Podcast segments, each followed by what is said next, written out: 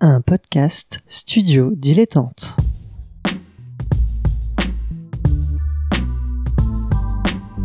Donc ce que vous proposez comme d'habitude, c'est de la poudre de perlimpin. La République, c'est moi Et je ne me laisserai jamais entraîner par un opportuniste dans cette voie-là. Allez, rangez vos mines boudeuses, rangez vos discours de rageux. Restons polis, le podcast qui explique calmement la politique. Bonjour à toutes et à tous et bienvenue dans Restons Polis, le podcast euh, hebdomadaire qui vous explique les bases de la politique sans prise de tête et sans réforme ou personnage qu'on aura oublié demain, comme chaque lundi, pardon, sur Apple Podcast, Spotify, Deezer et votre application de podcast préférée. Eh bien, on échange sur la politique avec Nemo que j'accueille aujourd'hui. Bonjour Nemo. Salut Adrien. Ça va bien Ça va, on a une petite semaine de, de vacances, là, on revient euh, à bloc. C'est vrai, c'est vrai, on s'excuse pour la semaine dernière, on, bon, tout simplement on n'avait pas bien préparé, on n'avait même, même pas préparé du tout l'émission, euh, donc bah voilà, hein, plutôt que de faire une mauvaise émission, autant ne pas la faire. En tout cas, on essaie de faire qu'elle soit le, le- le- le mieux possible. Et alors, bah pour commencer, pour s'introduire au sujet du jour, pour ceux qui n'auraient pas lu euh, le titre de l'épisode, petit extrait sonore. Celui qui n'accepte pas la rupture. La méthode, ça passe ensuite. Celui qui ne consent pas à la rupture avec l'ordre établi. Politique, ça va de soi, c'est secondaire. Avec la société capitaliste, celui-là, je le dis, il ne peut pas être adhérent Et vous l'aurez peut-être reconnu, c'était François Mitterrand, euh, donc au congrès d'Épinay en 1971. Un discours très critique euh, vers euh, le, comment dire, le capitalisme et qu'on pourrait qualifier à gauche. Mais avant ce congrès euh, d'Épinay, c'était qui François Mitterrand? Nemo? Ah, Alors, François Mitterrand, c'est, ça va être très compliqué de le résumer en, une seule émission, surtout de, de 20 minutes. Euh, bah, c'est surtout le seul président, je crois, qui a fait deux mandats de, successifs de 7 ans. De lui ouais. qui est resté le, Mm. ouais, c'est lui qui est resté le plus longtemps à l'Élysée. C'est le premier euh, président issu euh, bah, des forces socialistes de la Ve République. Euh, Il y a eu que François Hollande qui l'a, qui l'a, qui l'a fait après lui. Euh, et puis, euh, bah, c'est aussi euh, quelqu'un qui s'est fait connaître euh, durant la Seconde Guerre mondiale. C'est un homme que c'est un, un homme qui a une vie incroyable au sens que elle a tellement d'étapes et de, il est passé par tellement d'endroits, etc. Euh, il a été donc, euh, bah, il a participé à la Seconde Guerre mondiale. Il a été dans les gouvernements après. Il a également s'est beaucoup engagé sur les questions au niveau de la colonisation des, an- des, des anciens soldats. Et c'est un homme incontournable de la gauche, gauche socialiste. C'est quelqu'un qui a réuni autour de lui des personnalités euh, multiples de, la gauche, qui vont de Jean-Luc Mélenchon à Laurent Fabius ou, euh, euh, Michel Rocard et compagnie. Euh, voilà, c'est un président qui a marqué l'histoire de la Ve République et c'est aussi euh, dans l'histoire également un, euh, opposant au général de Gaulle après la Seconde Guerre euh, mondiale. Euh, donc voilà, c'est une personnalité complexe, multiple euh, et euh, souvent, rédu- souvent réduite à un héros de la gauche socialiste. Mais voilà, sa vie est, est- est extrêmement complexe quoi, à ce niveau-là. Alors on va essayer de simplifier, d'expliquer en, en 15-20 minutes, et c'est un sacré défi hein, de résumer un personnage Ouais, comme François Mitterrand. Parce que là, j'ai. J'ai pas encore parlé euh, de, des scandales euh, de Mitterrand, des, des faux attentats, euh, du Rainbow Warrior, de ses relations avec l'extrême droite. Enfin, c'est incroyable. C'est compliqué, comme on dit souvent dans Restons Polis. Pourquoi on en parle cette année? C'est parce qu'en fait, en 2021, euh, alors, donc l'année où on enregistre ce podcast, comment dire, Emmanuel Macron, le président de la République, a lancé une sorte d'année Mitterrand euh, pour comment dire commémorer les, les 25 ans de, de sa mort et donc euh, notamment il allait se recueillir sur sa tombe à, à- à Jarnac Euh, et donc il Service minimum quand même hein, pour Macron bah, niveau-là. c'était en temps de pandémie c'est pas pas simple c'est pas simple effectivement il a Disons pas que l'affiliation, l'affiliation entre Macron et Mitterrand est très très très très très compliquée. Et je suis pas tout à fait d'accord, mais on verra ça plus à la fin. Euh, Bah, c'est pas, pas. c'est pas, pas, une critique, hein, c'est juste pas la même époque, hein, tout simplement. Oui, ah, donc- Pas la même vie, pas la même époque, quoi. Exactement, justement, en parlant d'époque, donc euh, pour rappel, il est quand même né en 1916, euh, donc euh, un peu, comment dire, euh, bah, pendant ce carrefour de, de- de- de la Première Guerre mondiale. Et donc oui, à la seconde, il a eu un rôle euh, un peu, un peu flou euh, dans le sens où bah, il a été appelé euh, sur le front comme, comme tout le monde. Ensuite, il a dû comment dire, travailler pour l'administration sous Vichy, enfin sous Pétain, pardon. Il a ensuite été résistant, mais certains l'accusent que c'était pas vraiment un, un résistant de la première heure. Bon, je suis Bah, pas historien. Disons donc, que Mitterrand, Mitterrand était très intéressé par le sort des anciens combattants. C'est-à-dire que ça a été un militaire. tout il a été simplement. ministre Il a, d'ailleurs. été, hein, allé- anciens ouais, il a été à la ligne Maginot. Hein. Il a été, je sais plus quel grade il avait dans l'armée, mais il a Ouais. été dans la ligne Maginot. Il faut voir que Mitterrand, il vient de milieux euh, catholiques, euh, nationalistes, conservateurs. Il vient pas du tout de la gauche à l'origine. Hein. C'est bien, il vient d'un milieu riche, d'ailleurs, si je me souviens bien. Ouais. Euh, et euh, il fait des grandes études et il a une, une jeunesse, on va dire, très, très catholique, très classique. Et, euh, et comme il a été au front et qu'il a un grade dans l'armée, il s'est toujours intéressé, en tout cas dans sa jeunesse, au statut des anciens combattants. Et c'est à ce titre d'ailleurs qu'il participe au, à l'administration euh, vichiste. Mais euh, c'est vrai que son rôle est, euh, est très complexe parce qu'il finira d'ailleurs par. il a failli se faire arrêter par la Gestapo. Mm. Et il finira par rejoindre De Gaulle, avec qui il aura des relations exécrables. On en parlera, ouais. Ouais, deux emmerdeurs. Et, et voilà, donc effectivement, les relations de Mitterrand l'extrême droite et avec le régime vichiste euh, ont souvent été utilisées contre lui, mais il faut dire que, comme beaucoup de choses pendant la guerre, c'est flou et c'est jamais très simple. Mais euh, donc après, après la guerre, donc il a un parcours, euh, comment dire, quasi exemplaire en fait, très très euh, politique du, 20e siècle en fait, euh, puisqu'il a vraiment, comme on l'a dit, il a été ministre des anciens combattants, euh, il a été ministre des Outre-mer, il a été ministre de l'Intérieur, il a été ministre de la Justice, tout en, parallèle en, en- en commençant son travail dans l'opposition face à De Gaulle, hein, notamment avec son ouvrage euh, le, coup d'État permanent sorti en, en 64, euh, qui, vraiment est un, un ouvrage de référence dans l'opposition à Général de Gaulle, où il critique euh, cette espèce d'omnipotence et, ce pouvoir euh, que, que- qu'exerce De Gaulle sur, on peut dire, la République française. Oui, puis Mitterrand, de manière générale, a été un anticommuniste comme il a été un anti-gaulliste euh, euh, clair. C'est-à-dire, c'était quelqu'un. Alors, je vais dire, c'était quelqu'un qui était au centre. Sur les questions, par exemple, de, euh, de la colonisation, il n'était pas pour euh, une. Enfin, il a, après, c'est toujours compliqué parce que Mitterrand, il avait les mains dans le cambouis en permanence. C'est-à-dire que il a été à des postes où il a été obligé de faire des actions. Je reviens pas sur les guerres d'Algérie, hein, où par exemple, où son rôle, notamment dans des, dans des exécutions, est, est, est clair et net, hein, avec des postes à responsabilité. Mais dans le même temps, Mitterrand, j'ai du mal à le voir comme quelqu'un qui n'avait pas des convictions. Parce qu'effectivement, il a fait plein de ministères, mais il s'est surtout intéressé au même thème, c'est-à-dire les anciens combattants, euh, les colonies de la France, la politique étrangère, et euh, il a délaissé tout ce qui était politique économique. Euh, il n'a jamais été bon en maths ou en, en économie, et clairement, ça l'intéressait pas. C'était... je ne sais pas si c'est lui dont on dit qu'il est le dernier grand président, mais c'était euh, quand même.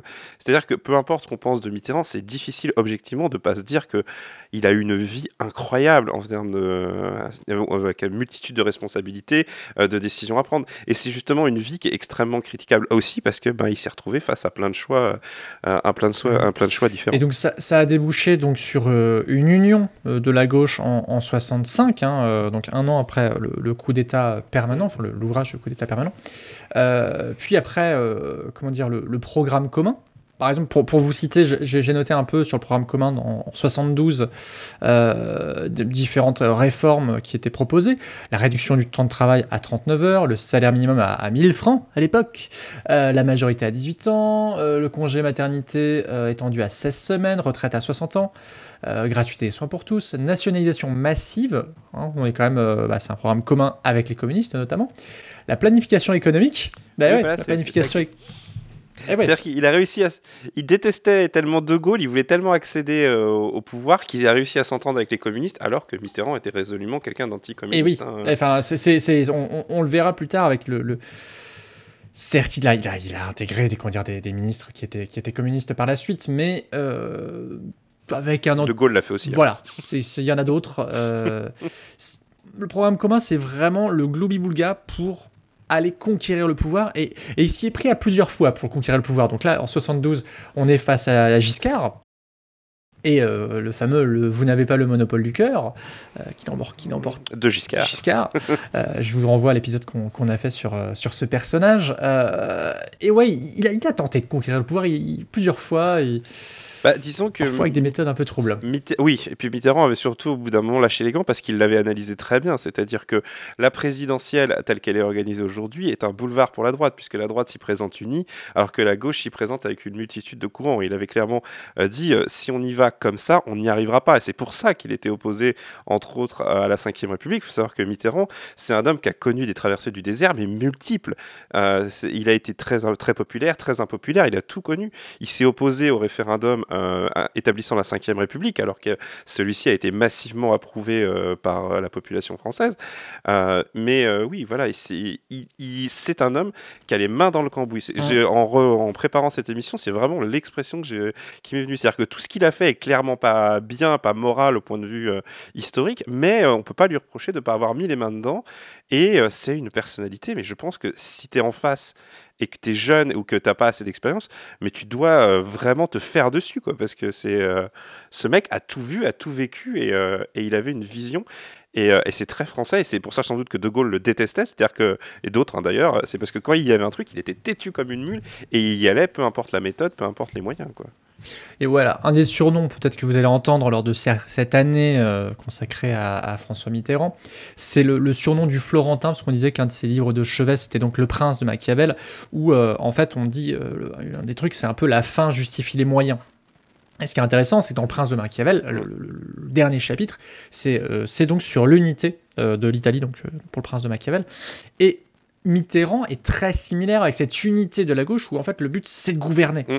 C'est de, de prendre le pouvoir. D'où le coup d'État permanent. Ah oui, c'est clairement, il avait établi. Bah, après, il avait établi les règles. À partir du moment où les autres, jouaient comme ça, il jouait comme ça. Peu importe. Et il se posait pas la question, qui est une question récurrente à gauche, qui est une question de la moralité de ce qu'on fait. Est-ce qu'on doit gagner de façon morale ou pas?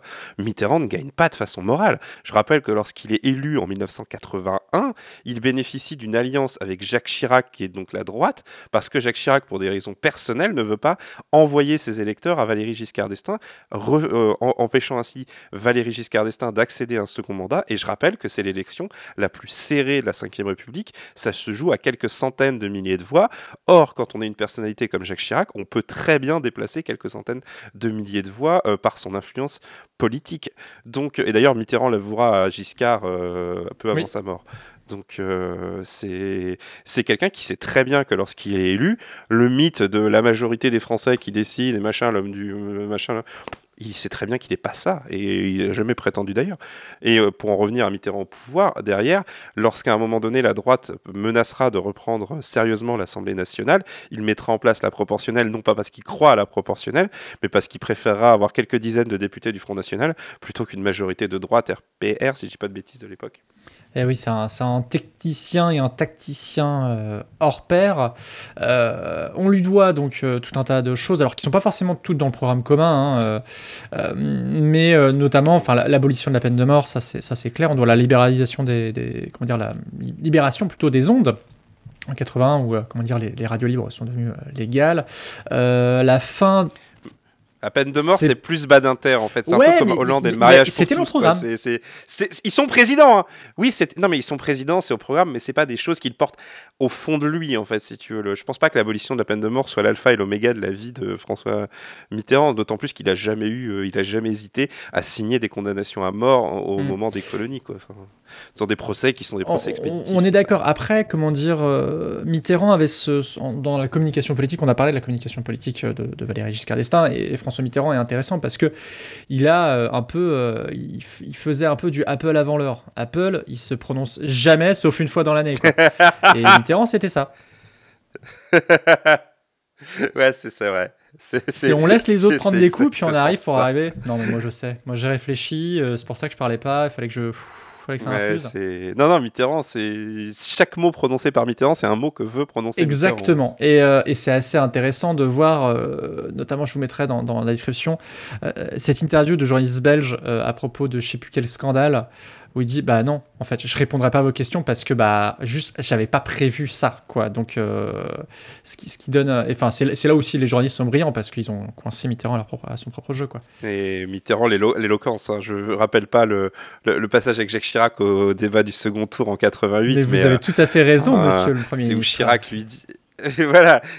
Chirac essaie de mettre un point en lui disant à ce moment-là, on n'est pas président, pas président, je suis pas Premier ministre, nous sommes Monsieur Mitterrand, Monsieur Chirac, et que lui répond, vous avez parfaitement raison, Monsieur le Premier ministre, qui est une déflagration.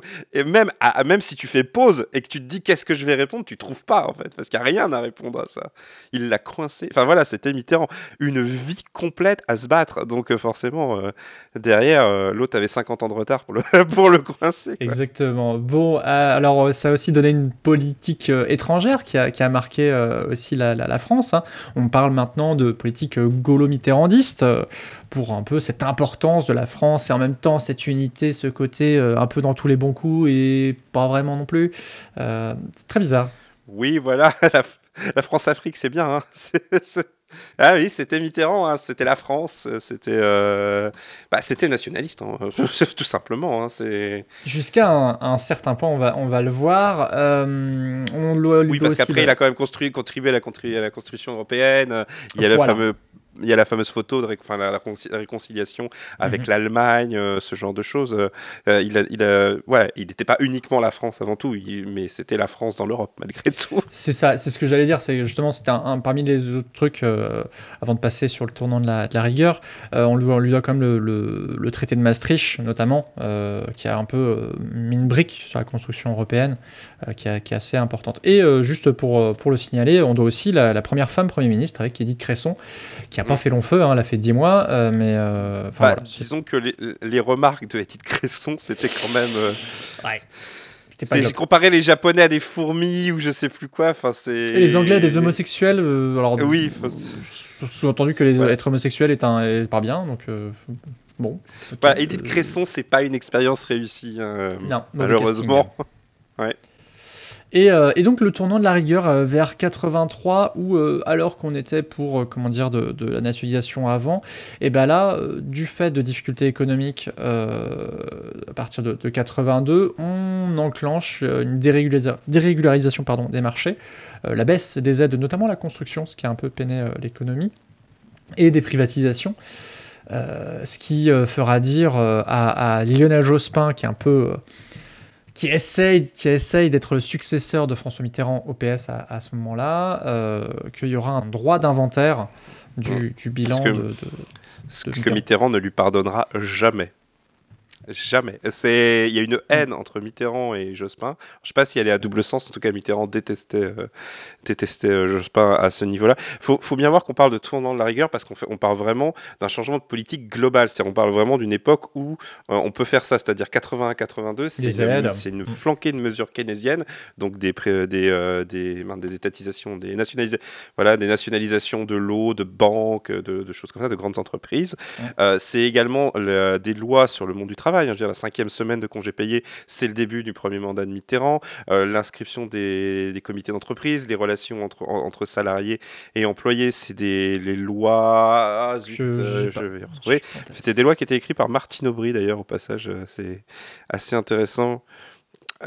Mais euh, voilà, il y a des, je suis désolé, j'ai oublié les noms, mais peu importe. Vous voyez, c'est des grandes lois sociales qui ont été adoptées, qui coûtent pas forcément très cher en, pure, en, pure forme, euh, ces lois. Mais c'est aussi ça. Au bout d'un moment, ils avaient passé un certain nombre de mesures comme ça, et effectivement, ils se sont fait rattraper par la dette euh, et le fait que les autres pays aux alentours ne faisaient pas la même politique, et du coup, bah, ils se sont obligés de, ils ont été obligés de resserrer les cordons de la bourse, et du coup, bah, de revenir sur des, de faire machine arrière, même si Mitterrand je ne sais pas si c'était prévu ou en tout cas si ça a été improvisé, mais lorsqu'il se fait battre euh, dans les législatives suivantes et qu'on a les, premières cohabitations en France avec la droite, bah, il laisse à la droite un peu le, le soin de, de faire passer la potion amère euh, Mm.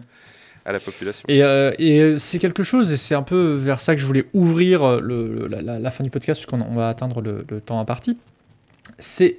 J'ai l'impression qu'une partie de la gauche ne lui a jamais pardonné et, et- et du coup a toujours été euh, euh, complexée face à Mitterrand qui Mm. euh, leur a permis d'atteindre une première fois le pouvoir et en même temps ça n'a pas laissé un bon souvenir. Bah, il y a tout en fait. Ça, c'est ça, et ça dépend pas pour le coup de l'orientation politique actuelle. Tu prends quelqu'un comme euh, Mélenchon qui, on peut pas dire, est, à la, est au PS aujourd'hui, quoi, euh, a une révération en- envers Mélenchon, euh, envers, euh, oui, envers Mélenchon aussi, envers, euh, en- envers, euh, envers François Mitterrand, euh, qui est incroyable. C'est-à-dire, c'est son mentor et ça se voit. C'est, euh, s'il s'adresse à lui dans des discours, enfin, c'est incroyable. Et il y en a d'autres, effectivement, parce que le mandat, de- le mandat de Mitterrand, enfin, les mandats de Mitterrand et la vie de Mitterrand est extrêmement contestable. On n'a pas le temps d'en parler, mais le, le- le- le fait au moment où il organise un, une espèce de faux attentat contre lui euh, pour, euh, se, pour se rendre populaire, euh, le fait qu'il a fait, fait couler un bateau de Greenpeace, l'affaire des Irlandais de Vincennes, où ça, il a monté une cellule antiterroriste à l'Élysée qui a fait des barbouzeries, où au final personne sera réellement condamné. Il, a fait écouter, il, il a fait écouter Edoui Plenel, il a fait écouter d'autres personnalités, il supportait pas le- une certaine forme d'opposition de la presse. C'est une personnalité contestée. C'était, c'est un peu le, le- le mauvais diable en fait. C'est-à-dire c'est quelqu'un dont on a besoin pour être efficace, pour imposer des choses, etc. Parce que c'est quelqu'un qui a pas peur de se salir les mains. Sauf que bah en fait quand on fait appel à quelqu'un qui a pas peur de se salir les mains, après il faut assumer derrière. Et les héritiers euh, de la gauche actuelle l'assument pas forcément. Et c'est un vrai débat qui va se poser parce que euh, l'organisation de la Ve République que Mitterrand a combattue, donc la complexité elle est aussi là, euh, eh ben, imposait peut-être de passer par ces méthodes. Mais c'est un vrai débat. Euh, Mitterrand, c'est une personnalité fantastique et je vous conseille vraiment d'essayer de creuser un peu. Il y a des tas d'émissions de documentaires qui sont consacrées à Mitterrand et euh, peu importe que vous soyez d'accord ou pas avec ce qu'il a fait, c'est quelqu'un qui reste très intéressant à étudier. Bon, eh ben, j'allais conclure sur une toute dernière et après on va, on va devoir se quitter. Euh, quel, euh, comment dire, euh, on voit que donc Macron euh, cette année en, en 2021 donc euh, lance une année euh, Mitterrand. Euh, Qu'est-ce qui tient de, de, de- de Mitterrand Macron? Rien. Il est président. Ok, d'accord. Macron Bon, n'a je- pas le même parcours de vie, c'est pas la même époque, il s'est pas fait élire du tout dans les mêmes conditions, au même âge, etc. Son programme n'a rien à voir parce que les, les défis sont, sont rien à voir. Je dis pas que l'un est meilleur que l'autre. Pour moi, c'est juste ces deux présidents de la République, mais ils sont trop éloignés l'un de l'autre pour pouvoir faire des comparaisons. Hmm, effectivement, là où peut-être François Hollande était peut-être un peu plus proche euh, de, de l'histoire de euh, ce, ce président du XXe siècle, François Mais d'ailleurs, Mitterrand. Ouais. Mais d'ailleurs, heureusement pour Macron qu'il n'a pas à se plonger dans des choix qu'a dû faire euh, Mitterrand, quoi. Je veux dire, enfin, il a sûrement d'autres choix à faire, surtout en ce moment, mais euh, voilà, quoi. C'est juste, euh, c'est un ancien, c'est un nouveau président qui rend hommage à un ancien président. On est limite dans de l'histoire plus que de la politique à ce niveau. Ouais, mais après, il y a, quand on a bien vu sur l'année euh, de Gaulle, donc euh, l'année 2020, où il y a une sorte de réinterprétation du parcours de De Gaulle à des fins politiques. Ouais, mais, Mi- mais Mitterrand c'est aussi. hein. Oui, si, mais De Gaulle, c'est, tu peux pas. c'est- c'est, c'est deux grands monstres de l'histoire, deux grands bonhommes de, de personnes marquées, qui ont marqué l'histoire du pays. Et, et voilà, c'est. Mais oui, voilà, c'était vraiment pas pour tacler Macron euh, pour le coup. Non, non. Mais en tout cas, on espère que cette émission vous a permis de, de un peu Mm. découvrir ce personnage et vous a donné envie de creuser. hein. Euh, je pense que cette année, en 2021, il va y avoir plein de documentaires, comme tu l'as dit, d'articles, Mm. de livres, etc., qui vont sortir sur sa carrière. On remercie euh, bah, déjà Nemo. Merci à toi, Nemo. Bah écoute, merci à moi. Et euh, on remercie Suzekyo pour le générique, on remercie PodCloud euh, qui nous permet d'avoir un flux RSS, on remercie YouPod qui nous permet de mettre ce podcast sur YouTube. Et je vais vous quitter avec cette citation justement de François Mitterrand qui disait un truc tiens, qui peut être intéressant pour, euh, pour Macron. En remplaçant la représentation nationale par l'infaillibilité du chef, je vais y arriver, le général de Gaulle concentre sur lui l'intérêt, la curiosité, les passions de la nation et dépolitise le reste. À méditer. À la semaine prochaine. À la semaine prochaine. Pour soutenir ce podcast et l'association qui le porte, rendez-vous sur tipeee.com slash studio-dilettant.